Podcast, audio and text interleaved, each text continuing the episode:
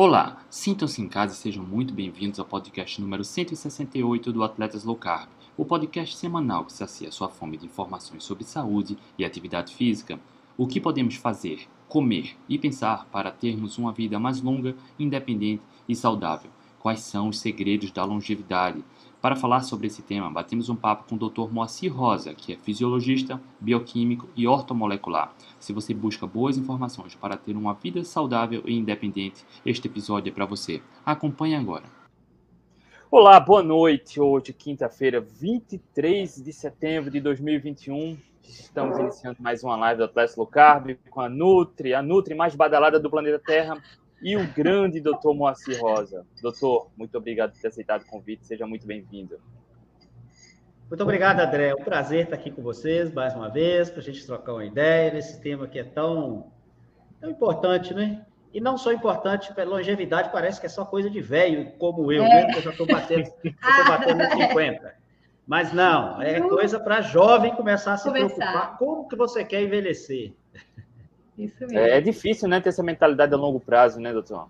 É difícil, mas é necessário. Quanto mais cedo você acordar para essa preparação para a sua velhice, melhor vai ser uh, uh, os seus 120 anos, né? Porque eu vou viver até os 120 anos. É, eu também falo isso. É, e, e, mas eu quero viver até os 120 anos com saúde, né? É, uhum. É, viajando sozinho, tomando banho sozinho, é, morando é, sem ajuda de ninguém. Então, e isso é qualidade de vida, é isso que nós temos que buscar. E começa a busca é ali pelos 35, 40 anos, já tem que já tem que estar atento a isso. Isso aí. Nutri, boa noite. Boa noite, boa noite, doutor. É um prazer ter você aqui agora no Atletas Low Carb, né? Porque a gente já fez uma, uma live lá no meu canal. E eu já eu fiz já uma live também no seu canal. Né? Então, é seja, verdade. A gente já, já se encontrou aí em outros canais no, no YouTube, então prazer estar aqui agora no Atletas Local falando desse tema né, tão importante aí para gente. Antes de começar, queria dar boa noite ao Wanderson, que foi o pódio hoje, cara. Boa noite, Wanderson, Marcos Schuller, Almir França, doutor André Maziero, grande Reinaldo Pellegrino tá aí. Reinaldão tem uma história belíssima, viu, doutor? Reinaldão, com 65 anos, emagreceu mais de 40 quilos, reverteu hipertensão, tá seguindo uma dieta predominantemente carnívora, cetocarnívora e fortão, cara. Fortão. Virou ó, o Hulk. Ah, Cristiano, parabéns, é isso aí. Cristiano, boa noite. Bruno, Anderson, Luke, Guia, Érico Dantas, boa noite. Quem tiver dúvidas, comentários, posta aí, tá? É, Para quem ainda não conhece o Dr. Moacir Rosa, quem é, onde vive, o que faz? Conta pra gente um pouco, doutor. Eu sou mineiro, uai. Moro em Minas Gerais. É, consegui agora voltar para minha cidade natal, né? A vantagem de trabalhar com a internet é isso, né? Você tem uma liberdade. Eu sei que a Letícia mora na roça, que eu sei. Mora. Né? Hoje eu não estou na roça. É, hoje eu não estou é, na roça, eu estou quem... na cidade grande. Já está na cidade? Ah, tá. Hoje eu estou no então, quem, quem... Ah, tá em São Paulo? Ah, pois é, a cidade grande. Mas quem trabalha com a internet tem essa liberdade, né? Então eu voltei para minha cidade natal. É, a minha empresa está sediada aqui na minha cidade natal. E eu sou fisiologista, tenho pós-graduação em fisiologia, bioquímica e também ortomolecular. E trabalho aí, já, já vai para mais de 10 anos, né? Que eu trabalho com essa questão uh, da, de saúde, qualidade de vida, com foco ali em emagrecimento. E de uns quatro anos para cá, eu comecei também a, a dar um foco em longevidade. Eu comecei a perceber essa necessidade das pessoas, né? Através do meu programa de emagrecimento, eu notei que as pessoas estavam revertendo diabetes, né?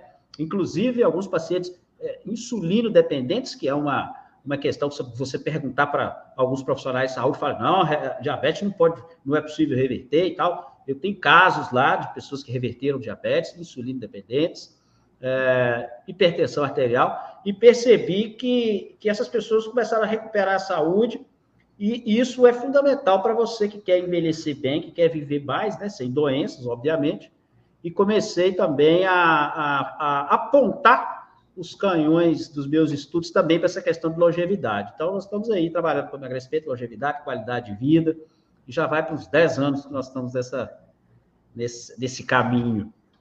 Maravilha. Então já começou no tema aí de doenças metabólicas, né? hipertensão, diabetes, e que tem como principal causa, doutor, estilo de vida, essas doenças metabólicas, que a sua principal relação é com a qualidade da alimentação, correto? Então, melhorando a alimentação, muitas dessas doenças têm uma grande probabilidade de ser revertida, né?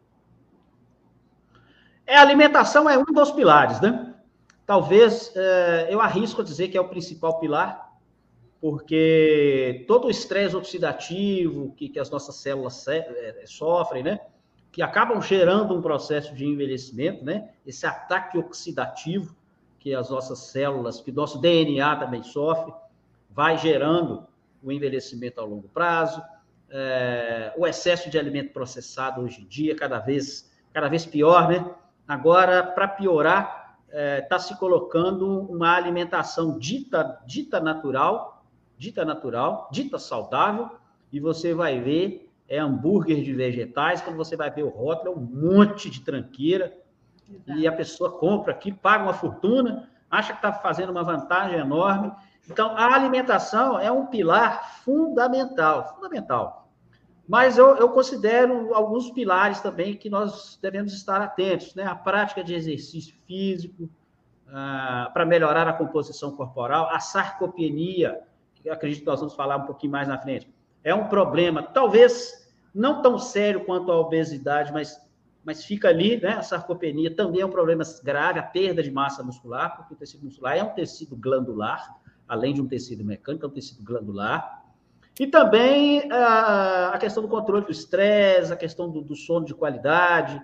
Isso, estresse é a coisa que mais mata, tá, pessoal? Antes de qualquer coisa aqui, o que mais mata é estresse, pode ter certeza. Estresse engorda, estresse mata, né? estresse gera câncer. Então, existem alguns pilares né, no, envelhecimento saudável: o controle do estresse, uma boa qualidade de sono, a alimentação, uma prática regular de exercício. Então, esses são os principais. Mas a alimentação, sem dúvida, é o início do processo. É, hambúrguer de vegetais. Né? É curioso isso, né? E, e, a indústria é muito poderosa, né, doutor? Porque é, é, uma cultura muito forte. Já criaram em São Paulo dia, a segunda, como é? A segunda sem carne. Segunda sem carne. carne. É. De, de, onde veio essa ideia? De, de, que a carne faz mal? Olha, é, recentemente, recentemente, eu vejo essa, essa pegada é, vegana vegetariana, vegana barra vegetariana, é, muito da, de uma linha mais progressista ali dos Estados Unidos, principalmente ali na região da Califórnia, ali perto do, do Vale do Silício. Então, você pega essas redes sociais mesmo, é, Google, YouTube, Facebook, você vê que eles têm uma, um viés vegano barra vegetariano. Tanto é que se você colocar uma postagem é, mais defendendo carne, alguma coisa desse tipo, essa postagem ela não tem um alcance tão grande, você é meio censurado, entre aspas, né? Então, essa questão ela vem muito dessa linha progressista dos Estados Unidos, e o Brasil copia, copia adora copiar americano, e, e, e veio aqui para o Brasil também essa ideia. Agora, essa questão da carne faz mal, ela é mais antiga, né? Ela remonta lá nos anos, se não me engano, final dos anos 50, com a questão do Dr. Rachel Kiss, né, que coloca a teoria do, do colesterol, a teoria lipídica, né? Que o colesterol é o grande causador das doenças coronarianas, o que não é verdade. Né? Ele, ele, publica nessa época, se não me engano, no início dos anos 60, final dos anos 50, não sei exatamente a data. Ele publica o estudo dos sete países, que é um estudo observacional, né? Que ele observa. E manipulado, né? Ele escolheu os países. É, exato, eu ia dizer isso, porque na verdade eram 23 países Exato. e ele foi retirando os países ali para encaixar na teoria dela. Quer dizer, a ciência, eu escuto muito falar de ciência, a gente está escutando muito falar de ciência ultimamente, né? E a ciência nunca foi tão mal interpretada é, é, como agora, e naquela época também já era mal interpretada, né? Então, você, o estudo científico, o que, que é? Quem já trabalhou com, com estudo científico, eu já tive a oportunidade de trabalhar. Você pega uma teoria, você faz de tudo para derrubar essa teoria, para negá-la.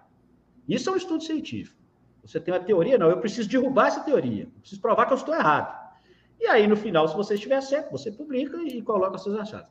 O Esse Eu Quis fez diferente. Eu tenho uma teoria, eu quero que ela seja verdadeira. Então, eu vou colocar os dados que vão reforçar que essa teoria seja verdadeira. E assim ele fez. Publicou o estudo de sete países. Na época, ele tinha uma influência muito grande, era um popstar, né? saiu na capa da Time e tal. Tinha uma grande influência no, no, no Senado americano, na, na, na Comissão de Agricultura americana, e convenceu os governantes que tinha que acabar com a carne, que a carne fazia mal, e tinha que estimular óleos vegetais e toda essa questão vegetal. E, curiosamente, dessa época para cá, nós temos um gráfico ascendente de infarto, um gráfico ascendente de, de diabetes, um gráfico ascendente de obesidade. É, é, coincidência ou não, nós não podemos afirmar que é isso, que precisaria um estudo, mas tudo leva a crer que essa mudança do padrão alimentar do americano, e o brasileiro também copia toda essa questão, e o europeu também foi atrás, é, talvez seja o grande responsável. Deixar de comer comida natural, né, de origem animal, para comer óleos, óleos vegetais hidrogenados, é, xarope de milho, é, é, amido processado e todo tipo de tranqueira. Isso foi muito ruim para a saúde da humanidade. E aí os Estados Unidos adotam um, uma recomendação para evitar os alimentos de origem animal com alto teor de gordura. O mundo adota por conta dos Estados Unidos. A indústria vê uma grande oportunidade. Exato. E a gente vem vendo o, o, mundo cada vez mais doente, mais obeso, mais uh, com doenças metabólicas, doenças que eram praticamente inexistentes, hoje são comuns e as pessoas continuam insistindo no que está errado, né? É, é, evitando carne, comendo ah, cereais integrais que são fortificados com vitaminas. Qual sentido isso faz, doutor? Nenhum. É, eu, eu, eu estou ouvindo muito uma, uma, uma fala, uma, uma palavra recentemente chamada narrativa, que eu achei sensacional. Narrativa. É, Construiu-se uma narrativa nessa época, nos anos 60, e eu não sei o que acontece com, com, com as universidades, com a, a ciência, eu não vou nem entrar nessa linha de, de teoria da conspiração, não, sabe, André? Eu não, vou nem, eu não estou dizendo, eu não, não estou dizendo que não exista. É óbvio que existem os interesses da indústria sucroalcooleira, existem os interesses da indústria do trigo, né? obviamente, do, do, dos fast foods e por aí vai, da Coca-Cola, das gigantes alimentícias, né? É, mas eu não vou, vamos imaginar que, que não exista isso, né? que não exista essa pressão. Que é, obviamente existe. Vamos imaginar que não existem essas pressões. É, parece que há uma teimosia, né? e, e, nós, nós estamos observando isso agora na pandemia, nem vou entrar na questão da pandemia, senão a gente é censurado aqui, tem isso também. é, é, parece que é proibido voltar atrás, sabe? Então, você, hoje você tem, por exemplo, os estudos, ensaios clínicos randomizados, tá? estudos observacionais, todo tipo de estudo que demonstra o seguinte: Estatina, por exemplo, que é um medicamento que abaixa colesterol. O impacto dela uh, para prevenir uh, doença coronariana, zero. Zero. Zero, zero, zero, zero. A estatina seria um medicamento até muito bom se ele não abaixasse o colesterol, porque ela tem um efeito antioxidante, anti-inflamatório. Né?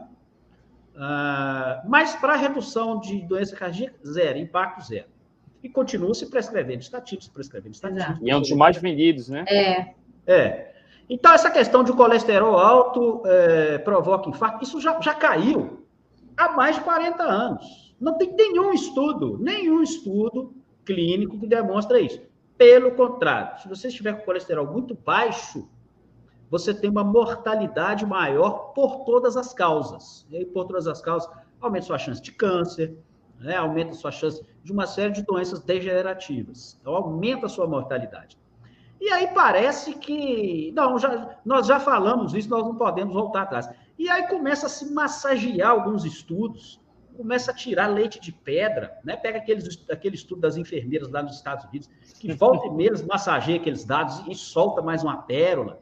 Né? Porque estatística, eu, eu, eu, tenho uma frase que é sensacional, André. A está, quando a gente fala de estudo, a gente tem que estar muito atento, porque a estatística vai te dar o resultado que você quer. Então, tem uma, uma frase que fala o seguinte: existe a, a, mentira leve, né? existe a mentira deslavada e existe a estatística. a estatística, meu amigo, dependendo do corte que você fizer, você vai ter o resultado que você quiser. Então, você pega a Escola de Saúde Pública de Harvard, por exemplo, que, que tem um viés vegano quase que doentio, e se entrar uma mente lá e, e, começar a questionar, oh, gente, a carne não é, não é bem assim, né? tem esse benefício, o ferro M está lá, é quem não come carne tem deficiência de taurina, de creatina, de carnitina, de B12, de ferro M. Não, não pode. Aí o cara não recebe verba, o cara não recebe apoio. Então, é um negócio que, que, que passa pela pressão da, da, indústria, passa pela teimosia da, da, das academias, das associações. A associação, a, a OMS, eu não sei se retirou, se mudou isso. A OMS recomenda para um diabético, Letícia, você que é nutricionista aí, me ajuda aí. Um diabético, diabético uma dieta com 55% de carboidrato. E tá lá. E o pior, e, o pior é que a gente, é, e o pior é que a gente aprende isso na faculdade, né? O pior é que na hora é? da, da, da, na aula né, de dietoterapia é né, como fazer né, a dieta do diabético é preconizada essa quantidade, né? E outro dia eu estava conversando, eu não me lembro com quem eu estava conversando, e eu perguntei como é que funciona essa questão do, do estágio hoje em dia é, em saúde pública, né, para uma nutricionista que estava formando agora. Ah, acho que foi para a Flávia, do que a gente fez, né, a última live. Jejum intermitente. É, e ela falou, né, que ela tem que seguir o que a faculdade indica, né? Então, ou seja, é muito difícil, porque geralmente esses estágios em saúde pública, o que a gente recebe de pacientes são realmente os diabéticos, os hipertensos, para a gente poder fazer a dieta, né? E hoje a gente vê que os estagiários têm que fazer uma dieta de acordo com o que a faculdade né, manda, com essas quantidades altíssimas de carboidrato, sabendo que não vai fazer bem para aquele paciente, né? Então, isso também é uma coisa que, para mim, ainda dói assim no coração saber que não mudou, né? A, o, ensino ainda não mudou. Por exemplo, eu vou fazer 21 anos quando eu entrei na faculdade, né? E até hoje o ensino é o mesmo, sendo que já tem muita coisa, muito estudo, né? Muita atualização que não foi realizada ainda, né? Então, isso é uma coisa que tipo, dói assim no meu coração saber que o diabético recebe esse tipo de orientação ainda. É muito complicado, porque é, você falou muito bem, isso é ensinado até hoje. Né? Teorias que já caíram há mais de 30, 40 anos, e, e, e volta e meia, o André estava me perguntando antes da gente entrar, você tem muito hater, né? De vez em quando aparece um, nutricionista lá me, me, me questionando, me criticando, ah, você não pode falar isso, que, que, que, que o corpo não pode ficar sem carboidrato. Meu amigo, aonde está Aonde você viu que o corpo não consegue? Tem um mecanismo sensacional, conhecido como gliconeogênese, exatamente para não faltar glicose, de, tão importante que a glicose é, precisa consumir glicose. E aí você tem essa orientação. E, e uma coisa que me assusta também, Letícia e André, é, não só o estudo está muito atrasado, e não é só no Brasil, tá? Vamos deixar isso muito claro. Isso também acontece nos Estados Unidos. Eu, eu não sei dizer na Europa como é que está o ensino lá, mas nos Estados Unidos eu, eu acompanho bem. É, tem melhorado, tem melhorado muito, mas ainda é, é, é muito, muito atrasado. E outra coisa que me assusta é a questão das associações, né? É, quando eu escuto um profissional falar né, de, de, uma determinada abordagem terapêutica, seja ela qual for, seja para emagrecimento, seja para câncer, seja para qual abordagem for, a, a, pessoa vira e fala assim, o profissional vira e fala assim, não, eu sigo as diretrizes da associação. Né? Eu, eu dou a seguinte resposta, bom, então você não precisa fazer mais nada. Né? Não precisa nem de você aí. Precisa de um programa de computador que vai avaliar esse paciente e vai jogar as diretrizes. Não precisa de profissional, não precisa. É quase um fantoche, vai... né? Porque não sabe um interpretar fantoche. a ciência. Não, não precisa.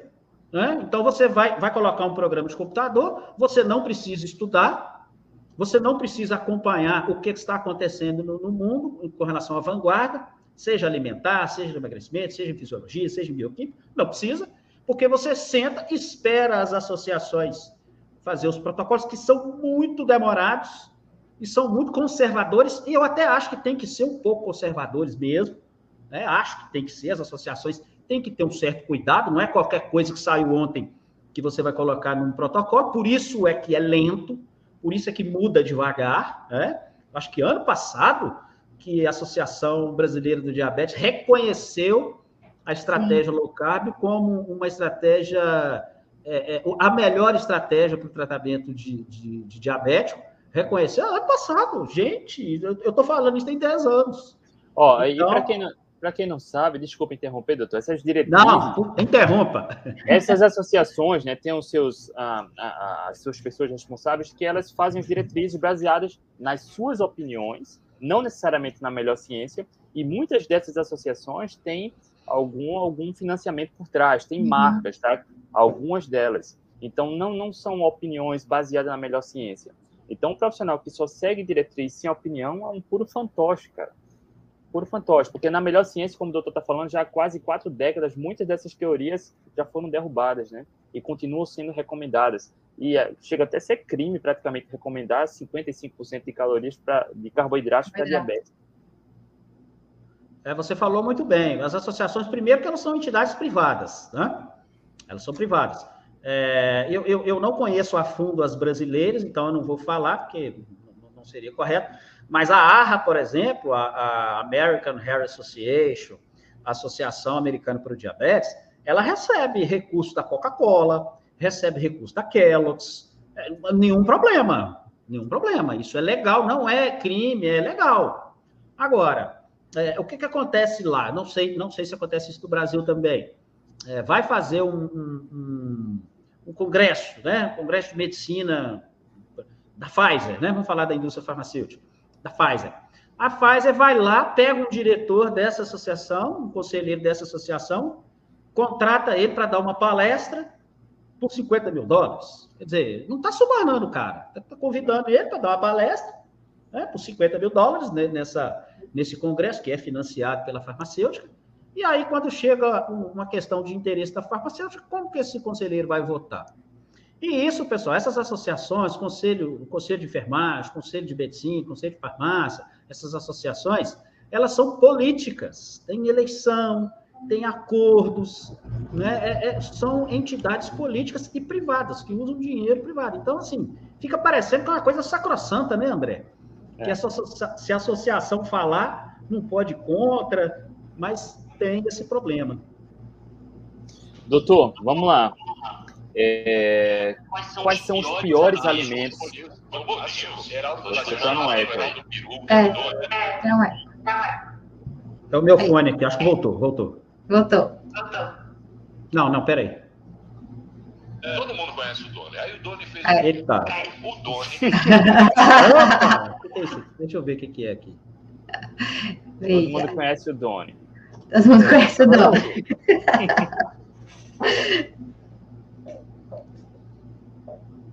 Acho que agora voltou. Oi? Pronto. Oi. vamos lá. Ah, Doutor, agora sim, é.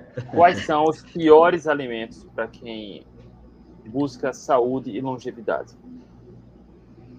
Olha, piores, piores, é, nessa ordem de, de, de, de, piores mesmo. Primeiro é o açúcar branco. Né? Tudo que tem açúcar.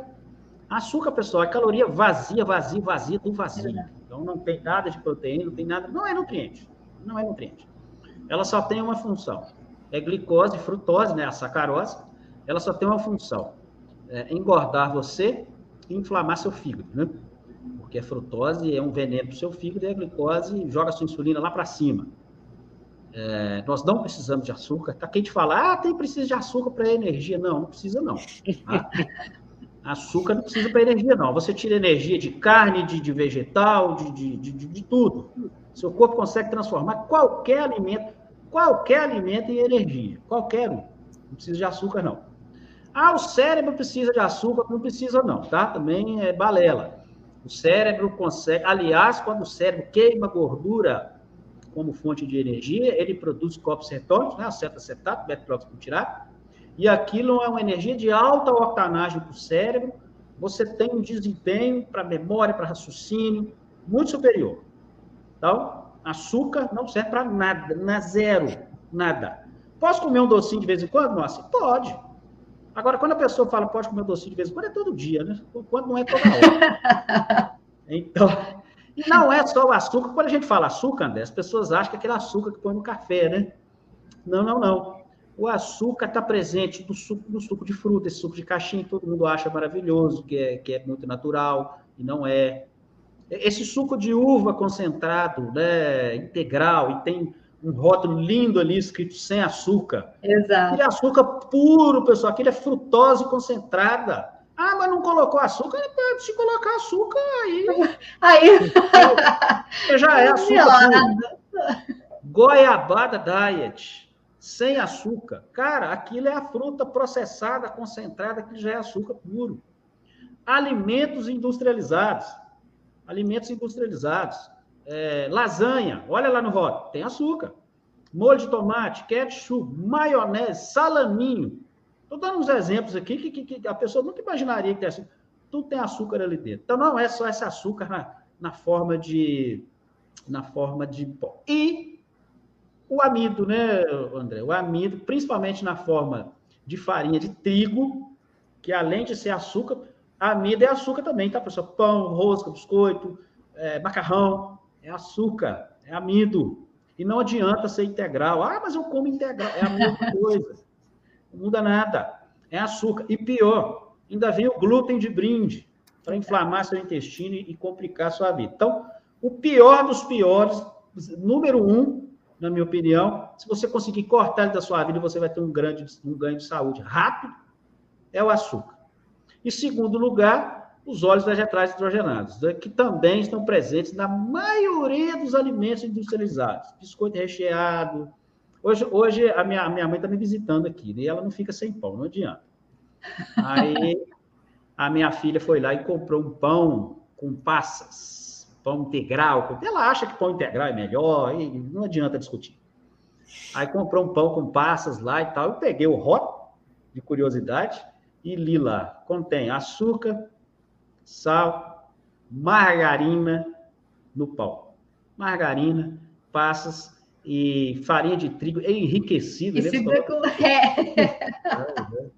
e, e, e, Então, tudo que é industrializado, pessoal, pode olhar. Tem gordura vegetal hidrogenada no meio, tá? Tem gordura vegetal hidrogenada. E gordura vegetal é uma, é uma gordura é, falsificada. Ela é falsa para o nosso corpo. O corpo não reconhece aquilo como natural inflama, inflama muito. E quando você usa ela para cozinhar ainda, para esquentar, para fazer comida, óleo de canola, de soja, de milho, de girassol, é pior, porque você joga a temperatura daquele óleo, que é poliinsaturado, ele não resiste à temperatura, ele oxida, ele, ele, ele cria acroleína, cria peróxido e fica muito mais inflamatório. E então, só criando. Só, só, um parênteses, doutor.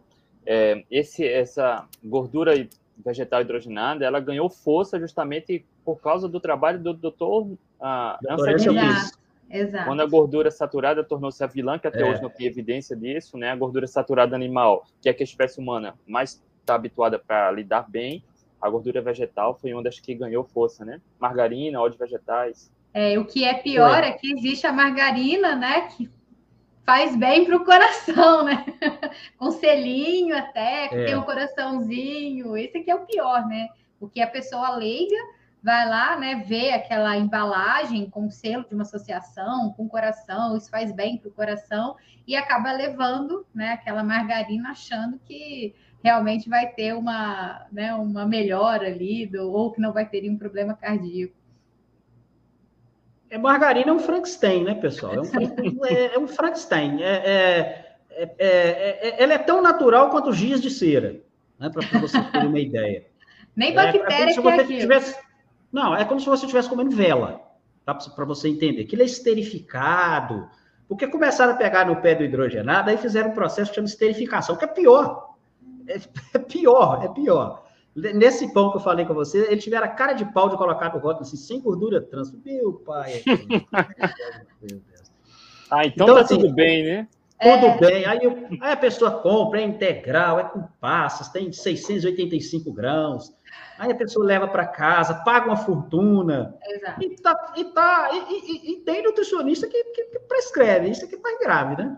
Ah, mas a minha nutricionista que me prescreveu, eu falei assim, é, então boa sorte com, com nutricionista aí, porque você está comendo uma bomba. E com relação a, a, essa questão do, do Ansel Keys, foi exatamente isso, né? É, com relação às gorduras, é, as gorduras saturadas, né? Que na época, na verdade, ele, ele nem pegou tanto na questão da gordura saturada, ele bateu mais na questão do colesterol, né? É, mas colocou a gordura saturada no trabalho. E hoje, de fato, você tem que, que estar atento em algumas gorduras saturadas de cadeia longa, né? Algumas pessoas têm um polimorfismo, elas têm um, um polimorfismo, que realmente algum, alguns ácidos graxos de cadeia longa saturados têm um viés inflamatório. Ainda é cedo para dizer se é, se não é. Tudo na ciência é meio obscuro, né, pessoal? Mas aparentemente tem um processo. Nada demais, é, é, André Leite. Eu não gosto quando tem essa discussão, por exemplo, de, de carnívoro e vegetariano. Eu sempre vejo as pessoas muito assodadas em defender os pontos de vista, e você tem algumas questões que a gente tem que, que debater. Então, os vegetais têm fitonutrientes que eu considero muito importantes, né? eu considero interessantes para você produzir triglicerídeos de cadeia curta. Então, eu, eu, eu não, não, não acho uma dieta 100% carnívora adequada. Eu acho que você pode, é, é, é, que eu gosto muito de fazer variações. Variações. Então, você, você passa uma semana ali com a dieta mais carnívora, depois você vai para uma cetogênica mais mediterrânea. Eu gosto dessas variações para o corpo não acostumar e não entrar em homeostasia. Isso é muito bom. Porque se você bate numa tecla só, você até tem um, um emagrecimento rápido, um ganho rápido mas depois entra no efeito platô, né? Aí, para evitar isso, você vai para uma mediterrânea, uma, uma cetogênica mais mediterrânea, você vai para uma low carb, aí lá você quer ganhar uma massa muscular, você entra com algum carboidrato de qualidade, né? Nada de, de carboidratos refinados, entra com carboidrato, para o corpo ter essa, essa variação metabólica. Eu gosto muito dessa variação, eu estou tendo resultados muito bons com essas variações metabólicas, muito interessante. Sim, e, e só para deixar ah, registrado, nada contra quem segue uma linha vegana, vegetariana, tá? O que é estranho é você tentar convencer que é mais saudável. Aí não, aí a gente já discorda, mas por filosofia, é. ideologia, é. a gente respeita tranquilamente, tá? E sim, um nutricionista que entende bem, dá para seguir um plano ah, de forma saudável, tá? Mas dá trabalho, mas dá consegue. Trabalho. É. Dá trabalho. É, dá você tra... falou muito bem, muito bem, muito bem, André essa questão do, do, do veganismo e do, do, vegetarianismo, eu vejo muito como uma questão é, de, de, de, repensar nossa presença no planeta. Apesar de que há controvérsias também com relação a essa questão do, do, do uso do solo para monocultura, também é uma coisa que não é pacificada, né? Parece que você tem um impacto talvez similar ou até maior quando você faz grandes áreas de monocultura do que com, com com criação de gado, por exemplo, mas não é minha especialidade, então, mas eu vejo essa discussão, mas eu acho uma, uma bela discussão, a gente discutiu o nosso, o nosso papel no planeta, e, e, e, e os veganos estão, estão na vanguarda dessa discussão. Agora, você colocou muito bem, daí a dizer que é mais saudável, opa, pera lá, não é não, porque é uma dieta, é um estilo de vida extremamente difícil, extremamente difícil e extremamente caro. Porque para você tirar proteína de alto valor biológico de vegetal é mais complicado, muito mais complicado. Você tem que ingerir mais carboidrato junto. Isso favorece o ganho de peso, então tem que ser muito controlado. É preciso fazer certas suplementações. Taurina, ah, já está mais que provado que, que, quem tem essa dieta tem uma, uma, uma dose de taurina menor. Ferro M, vitamina B12, para falar os mais clássicos, né? Creatina. Então, não é, não é um estilo de vida barato, e não é um estilo de vida fácil, mas é perfeitamente possível fazer isso, desde que muito bem acompanhado. Perfeito. Doutor, quer concluir ah, sobre os piores alimentos? Falou do açúcar. É só, só fiquei uma dúvida, doutor. Qualquer açúcar ou só açúcar cristal? O açúcar demerara é melhor do que o açúcar Essa é ótima. É, e, e, André, até hoje eu recebo essa pergunta. Mas e o demerara? Meu pai, é açúcar. de coco. Mas e o, o, o integral? Não, o, o mascavo? É açúcar. Aí eu falo com a pessoa assim, tá, você vai adoçar seu café. Ah, não tomo café sem açúcar. Que, na minha opinião, é um pecado mortal você colocar açúcar no café. Mas vá lá. Eu não tomo café sem açúcar.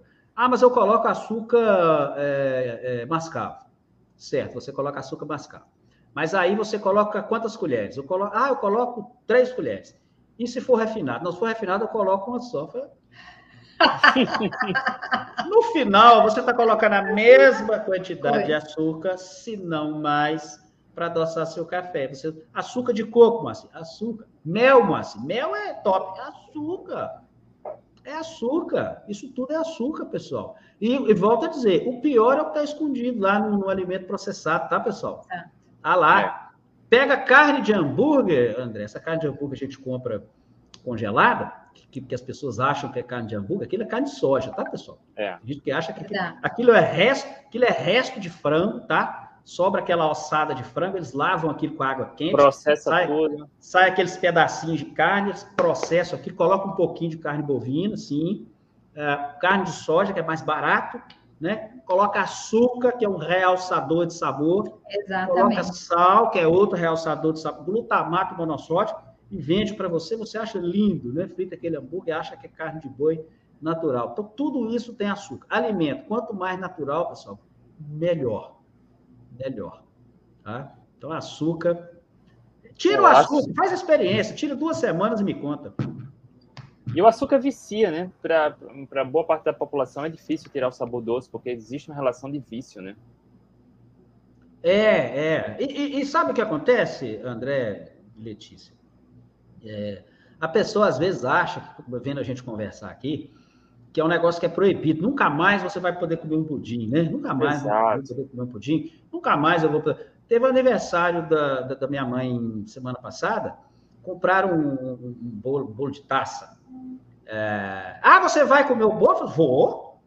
Vou comer, vou um Tinha chocolate amargo que eu gosto. Ah, mas você come doce? Como?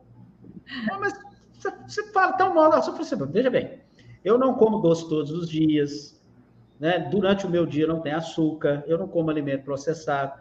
Agora, você pode experimentar. Se você gosta de pudim, pode comer, pode comer pudim? Pode, Marcinho. Pode comer pizza, Marcinho? Pode. Pode comer bolo? Pode. Agora, você não pode comer todo dia. Se for exceção de verdade, não tem problema. Exceção de verdade, falou muito bem. Agora, curiosamente, é, eu não consigo mais comer doce. Eu comi um, um, um pedaço do, do, bolo, do bolo, um pedaço pequeno. Tava gostoso que eu peguei a parte de chocolate amargo, tava muito bom. Aí eu falei assim, não, tá muito bom, vou esperar mais um pedaço. Mas foi de gula, que, que na segunda garfada aqui já começou a doer aqui, ó. Aí eu falei assim, gente, ó, não dou conta mais não. Não consigo. Exato. Então, é, a, gente perde a resistência de, de, de, de comer muito açúcar, né? Doutor, é, gente... o que, é que a gente pode fazer para melhorar o sistema imunológico? Porque quando começou com o negócio da pandemia, doutor, o que a gente recebeu é. de crítica, não começa com essa dieta low carb que vai é piorar o é sistema verdade. imunológico. Ah, boa, boa pergunta. Boa pergunta. Porque quando você entra em cetose, quando você entra em cetose, ou quando você faz jejum intermitente, isso acontece também, isso acontece, é mais, você nota mais no jejum intermitente. Você tem uma diminuição do, das células do sistema imunológico. Tá? Isso realmente acontece. Então, o número de, de, de ali, do, das células da série branca, ela diminui. Mas isso não é ruim. Isso não é ruim. Porque o que, que o jejum intermitente ou um processo de cetose ele faz? Ele faz um processo conhecido como apoptose. Então, ele, ele é uma morte programada de células senescentes. Então, você pega um macrófago lá, que era uma célula de defesa, ele está ali já velho, já, né, já não está exercendo sua função. Ele sofre uma, uma apoptose. Então, você tem essa diminuição temporária do, do, do o que não resulta, pelo contrário, tá? Toda, toda a, os estudos demonstram que quando você retira o açúcar e começa a consumir comida de verdade e tem esse processo de cetoadaptação, o seu sistema imunológico fica mais eficiente. E eficiência ele não é mostrado no número das células brancas, não, tá? Muito pelo contrário, às vezes a pessoa está com exame, pessoal, eu sempre falo isso. Exame serve para muito pouco, tá? Esses exames de rotina serve para muito pouco. Ah, meu exame deu ótimo. Glicose é um bom exemplo. Minha glicose está 80. É. A primeira coisa que eu pergunto é se insulina está quanto? Ah, não, o médico não pediu, não. Eu falei assim, então, às vezes, sua glicose está ótima, para custa de insulina alta. Então, essa questão é muito importante, porque na pandemia eu também, eu também recebi essa, essa observação. Só que quando você é, consome é, gorduras saudáveis, proteínas de alto valor biológico, muito pelo contrário você fornece o seu corpo a matéria-prima para fazer célula NK, para macrófago, para anticorpos. Quem estuda proteína, tá, pessoal? Todo, todo, todo esse arcabouço de defesa é proteico, né? basicamente é proteico. Então, se você tem é, é, deficiência de, de gestão de proteína, é que você vai ter problema. Açúcar, açúcar não vai ajudar seu sistema imunológico, não. Pelo contrário, vai aumentar a sua inflamação. E essa doença que está circulando aí é uma doença inflamatória, por isso é que ela pega quem é diabético, quem é obeso, e esse cara piora muito. Por quê? Porque já é uma pessoa inflamada. Né? Então, muito além do sistema imunológico, está o controle da sua inflamação. Que excesso de açúcar inflama você, e aí também deficiência de vitamina D, algumas deficiências nutricionais também é, é, é, é complicam esse quadro. Ó, falou dois pontos interessantes, doutor. A, a questão da obesidade, do diabetes, a doença metabólica e de exames.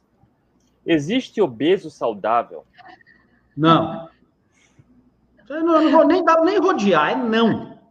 Eu estou cansado de falar isso nas minhas redes sociais, eu ainda não sofri ataque por causa disso, não. Eu dei sorte, mas já era. E não, e não é obesofobia, nada disso, tá? É não, não, gente não. Que tenta mascarar mesmo, né? Não, eu, eu, eu Se aceita e se ame do jeito que você é, mas é, ser saudável é outra história, né? Exato. Com certeza. Eu brinco muito nas, nas minhas redes sociais que tem uma diferença de preconceito e de conceito. Uma coisa é. é você falar, por exemplo, que o obeso é preguiçoso. Isso é preconceito. É. Ele não é preguiçoso, não tem nada a ver. Ah, a pessoa é obesa porque é preguiçosa, preconceito. A pessoa é obesa porque ela é gulosa, preconceito. Às vezes ela tem hipotireoidismo, uma questão hormonal, preconceito.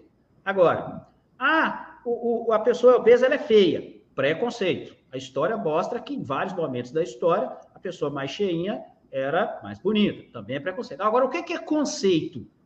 você estar obeso, a sua chance de diabetes é infinitamente maior. Eu não estou sendo preconceito, isso é um fato. A chance de você desenvolver o câncer é quatro vezes maior. Isso é fato. A chance de você complicar por corona, por, por corona, para falar o nome, não. Dessa doença aí, é fato. Você vai, você tem uma chance maior de complicar. Isso são, isso são conceitos. Então, é, tem uma patrulha hoje aí do, do, do politicamente correto, né? Que até que não chegaram nas minhas redes, não. Mas eu, eu falo isso. Não existe gordinho saudável. Ah, eu sou gordinho, mas sou feliz. Você pode ser feliz, mas saudável você não é. Não existe. Você está inflamado, você está com resistência à insulina, você provavelmente já está em síndrome metabólica, está caminhando com diabetes, é, hipertensão vai acabar desenvolvendo mais cedo mais tarde. Alzheimer hoje é o diabetes tipo 3, né? É, é a grande da doença neurodegenerativa aí, que está todo mundo preocupado, tem a ver com o processamento do açúcar. Então, é não. Não existe é, pessoa obesa que é saudável. E ponto final. Não é preconceito, é conceito. Ó, o doutor falou do Alzheimer, que é uma doença neurodegenerativa como amnésia, Parkinson, está muito associada ao consumo crônico do açúcar a longo prazo, né, doutor? É.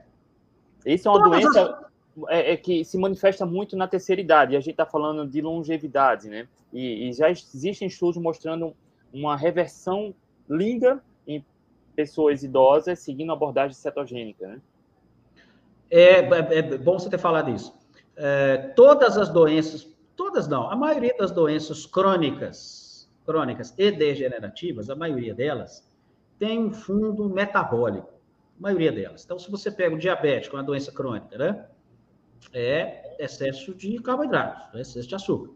É, hipertensão, em muitos casos, tem esse fundo também, que a pessoa ganha peso acaba desenvolvendo hipertensão. Aí vem câncer, fundo inflamatório, é, questão metabólica, Alzheimer, Parkinson, artrite reumatoide. O que, que tem a ver artrite? É, é uma doença inflamatória, você aumenta a inflamação, e por aí, essas doenças autoimunes, tudo isso é, tem um fundo metabólico.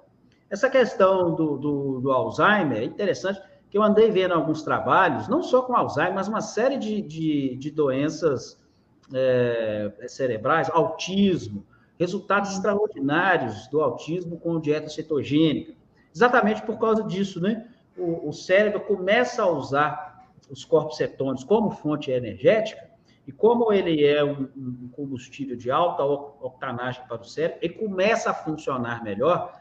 E esse paciente não é que cura, senão o pessoal daqui a pouco fala: ah, você falou que cura. Não, não, não é isso. A, a, o cérebro funciona melhor e esse paciente, esse paciente ganha qualidade de vida. Mas é um campo inicial de estudo que merece uma atenção daqui para frente, né? O que, que acontece com esse cérebro quando ele usa corpos cetônicos? Por que, que ele funciona melhor? Como que nós podemos é, é, adotar abordagens terapêuticas para esse paciente, para melhorar a qualidade de vida desse? O autismo, os resultados são extraordinários. Não. A criança calma, ela começa, é. ela consegue se relacionar, é muito interessante. Alzheimer também, eu vi, eu vi bons trabalhos é, é, com Alzheimer, esclerose múltipla. Então, é, a dieta cetogênica vem. Tem alguns trabalhos também com relação ao tratamento de câncer, muito interessantes. Então, vale a pena, acho que vale a pena aprofundar é, na cetogênica, cetogênica mesmo, né? É, como abordagem terapêutica para esses quadros é, crônicos.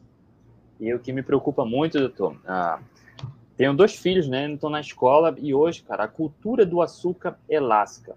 E a gente vê essa forte associação do consumo crônico de açúcar, quando a gente passa dos 30 e poucos anos, ah, vai chegando nos 40, 50, é difícil emagrecer, porque tem muita gente que tolera, né, quantidade grande de carboidratos refinados até os 20 e poucos anos. Só quando passa é, dos 30, a, a Só ladeira abaixo.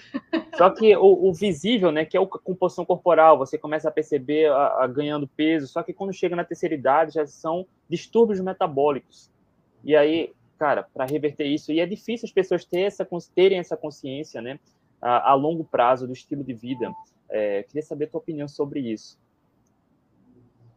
É, é o problema, a, a, no meu ponto de vista, é mais uma questão de você desenvolver um hábito, porque para quebrar um hábito é mais fácil quebrar um átomo, né? É, o problema é o hábito. Então, você tem hoje crianças resistentes à insulina, já, já resistentes à insulina, que é um negócio absurdo. É. Absurdo, até de falar uma coisa dessa, mas tem. Eu tenho até na família uma, uma, uma adolescente de, de 17 anos com resistência, resistência e magra. Detalhe, magra, não é obesa, que é uma outra coisa que está acontecendo, André Letícia. Pessoas magras, resistentes à insulina, já eles falam pré-diabético, eu não gosto desse termo, negócio de pré-diabético. Ou você está com síndrome metabólico ou você é diabético. Não tem esse negócio de pré-diabético. Mas, vamos falar, o médico falou, né? Está pré-diabético, uma adolescente de 17 anos, magra, magra. Aí você vai ver isso que você falou, é, o hábito alimentar, né? E aí o hábito alimentar da família, né? O hábito dela, péssimo dos péssimos. E aí o pai, que tem a minha idade mais ou menos, que esse sim já está obeso, que tem a mesma, o mesmo padrão alimentar, a mãe tem o mesmo padrão alimentar, o irmão mais novo o mesmo padrão alimentar, e essa pessoa vai crescendo, vai desenvolvendo, é o que você falou. Quando nós somos jovens, nós, nós aguentamos a pancada, né? Nos absorvemos melhor, né? O jovem bebe a noite inteira e chega no outro dia, toma um banho chuveirado e já sai. É. E nada, né? Hoje só toma um vinhozinho aqui em casa, amanhã é dia. Amanhã não, amanhã é sexta. Sábado, sábado é dia. Sábado é dia. Eu tomo um vinhozinho aqui. Se eu abusar um pouquinho, rapaz, não é igual né? a 30 anos atrás, não. Então, o nosso corpo, ele, ele já não suporta. Mas o problema que eu acho maior é esse hábito. E, e outra coisa que é pior ainda, uh, Letícia e André, é a questão da pessoa falar que um pouquinho não faz mal. Aí, vai na casa da pessoa, Legal. tem lá, bolacha recheada. Ah, não, mas tudo pouquinho não faz mal. Tá bom. Aí você come bolacha recheada. Aí come pão com margarina. Não, pouquinho não faz mal. Aí toma leite, esse leite de caixinha, que é cheio de, de, de tudo quanto é tranqueiro que você imaginar. Aí o suco de caixinha. Tudo é pouquinho. Aí você junta aquele monte de pouquinho. Pouquinho fica um durante o dia. e durante a vida do cara todo. Aí todo dia a cervejinha, né? Duas latinhas. Ah, não, mas é pouquinho, só. Relaxar, né? Dá para relaxar. Aí final, e final de semana uma caixa. Aí aí é, é, isso que você falou. Você até absorve bem ali até uma certa idade, mas o problema é o hábito gerado. Então, se a gente conseguisse fazer um trabalho com as crianças, um trabalho de base, e já demonstrar ali, ali, quando a criança é pequenininha, já transformar o paladar dela né? Para aquele excesso de açúcar incomodar, igual incomodou o meu caso do bolo, que, que, que na hora já me deu aquela dor. É, os meus filhos aqui em casa já, já estão um pouquinho assim, eles já, eles já acham certas coisas muito doces. Ah, não, isso aqui está doce demais. Não está dando para comer, não. Ah, não, isso aqui está tá demais. Então, é, é desde pequenininho, né, para gerar esse hábito. Eu acho, talvez, a coisa, o, o, o impacto mais importante de saúde pública mundial é mudar esse hábito desde a infância. E não é o que a gente está vendo, né? Nas escolas americanas é a segunda sem carne, que aí colocam um processado lá, sabe Deus lá o que, tem ali dentro. É aquele leite, é, e coloca desnatado, né? É, leite, ainda tira é, o melhor do, melhor do tira leite. A gordura do leite. É, eu estou vendo exatamente o contrário, né? Então, isso é bastante preocupante, muito preocupante. Doutor, no início da live você falou da sarcopenia. Então vamos lá chegar a, na questão da terceira idade, a importância de ter uma boa massa muscular, como a gente mantém e constrói isso ao longo do dia ou da vida, da e, vida. E, e, como a gente mantém na terceira idade. É, eu fiz até um vídeo, acho que foi no TikTok, que eu falei sobre caminhada, e o pessoal reclamou, mas eu já sabia que ia reclamar. Falei, esse vídeo aqui é para o pessoal reclamar, tem que, tem que deixar reclamar. né, que eu, eu fiz um vídeo sobre caminhada, falei que é ótimo, fazer caminhada, faça mesmo, né? Caminhada você sai de casa no finalzinho da tarde, no início da manhã, encontra outras pessoas, respira puro. Essa é a parte positiva. Né? A parte negativa, caminhada não é exercício. É outro hábito que, que eu escuto muito isso. Médico fala, não, faz uma caminhada para baixar seu colesterol, faz uma caminhada para, sei lá, para perder peso. Caminhada é para pessoa que tem, sei lá, 95 anos, que não tem a menor condição de fazer exercício, ou tem problemas articulares sérios. Aí, eu, eu brinco lá que caminhada não é exercício, caminhada é um pelo menos. Né? Pelo menos, Legal. você não fica parado. Caminhada é um pelo menos. E, e vem aquela questão do hábito de novo. Então, é, é, colou na sociedade, aqui no Brasil, principalmente, que caminhada é exercício. Aí o cara leva uma vida completamente desregrada, vai para a pracinha da cidade dele, anda 40 minutos ali em volta da pracinha, tá pago, né? Tá pago tudo que eu fiz. Isso é muito ruim. A pessoa tem que entender que um bom exercício físico, ele, ele, ele precisa trabalhar os seus grupos musculares, porque isso vai fazer falta quando você tiver uma certa idade para colocar uma bagagem em cima do avião, para ter liberdade, para ter mobilidade, para ter movimentação. Então, os membros inferiores precisam ser fortalecidos, até para proteger as articulações os membros superiores eh, precisam ser trabalhados também, então não é só é pedal, é corrida, mas tem que pegar peso também na academia, ou faz yoga, ou faz um outro, um outro exercício resistido, porque esses, esses exercícios resistidos de força é que vão é, fazer pequenas lesões na fibra muscular e que vão aumentar a massa muscular. E massa muscular, pessoal, não é estética. Porque às vezes as pessoas acham que nós estamos falando aqui do Schwarzenegger, né? É. Não é estética, é vida, é saúde, é mobilidade, é liberdade. E você precisa trabalhar a massa muscular mesmo e com frequência. Eu costumo brincar que emagrecer é a coisa mais fácil que tem. É mole. Queimar gordura, pessoal, é, é só ter técnica. Né? Cada um tem uma técnica, muitas, muitas são boas, muitas funcionam outras só, outra só funciona no início, mas emagrecer é moleza, mamão com açúcar, facinho. Agora, ganhar massa muscular, oh. aí... aí é pega. então, é preciso um trabalho inteiro. Não é fácil não, né, Letícia? Eu não, vejo é, o e... no Instagram, ó.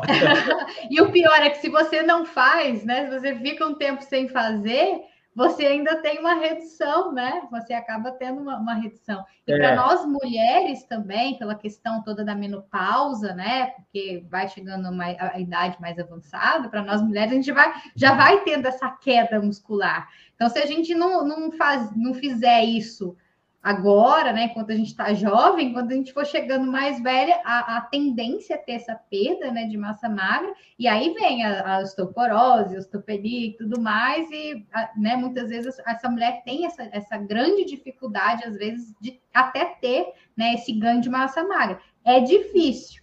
Aí você imagina, né, uma mulher que já tem um problema ali ósseo, né, às vezes ela tem muito mais dificuldade nisso, né?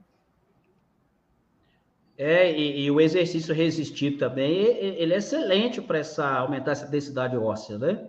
Exato. O exercício aumenta, né? Você tem um pico ali de, de, de testosterona durante o exercício. Duas coisas que, que, que é excelente para aumentar a testosterona: é dormir bem e fazer exercício resistido.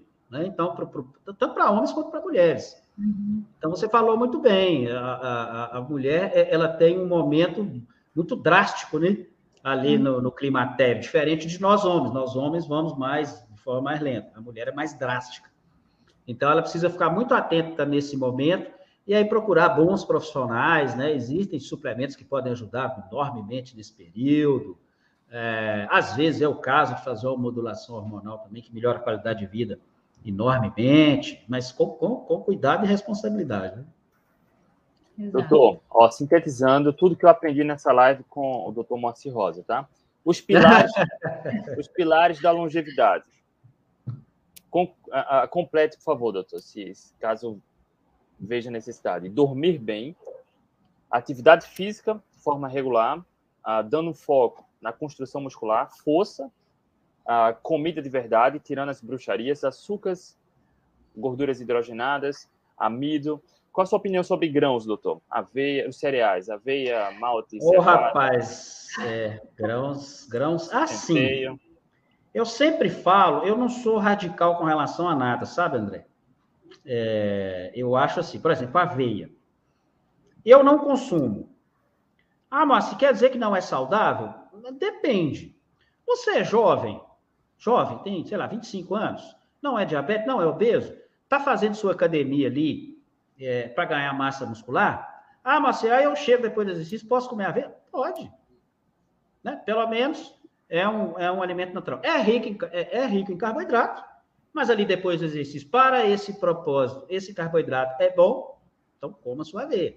Mas se eu sou diabético, o que, você acha de comer aveia? Não recomendo. Não recomendo. Os grãos, em geral, em geral, os grãos são ricos em carboidrato, primeiro, né? Primeiro ponto negativo. Tem uma densidade nutricional menor, então, geralmente, pouca proteína, pouco, pouco mineral, pouca vitamina. E você tem o problema dos antinutrientes, né? principalmente os fitatos, é, uhum. presentes ali no grão, o ácido fítico, que, que, que, promove, tem uma dificuldade de absorção ali de alguns minerais no intestino.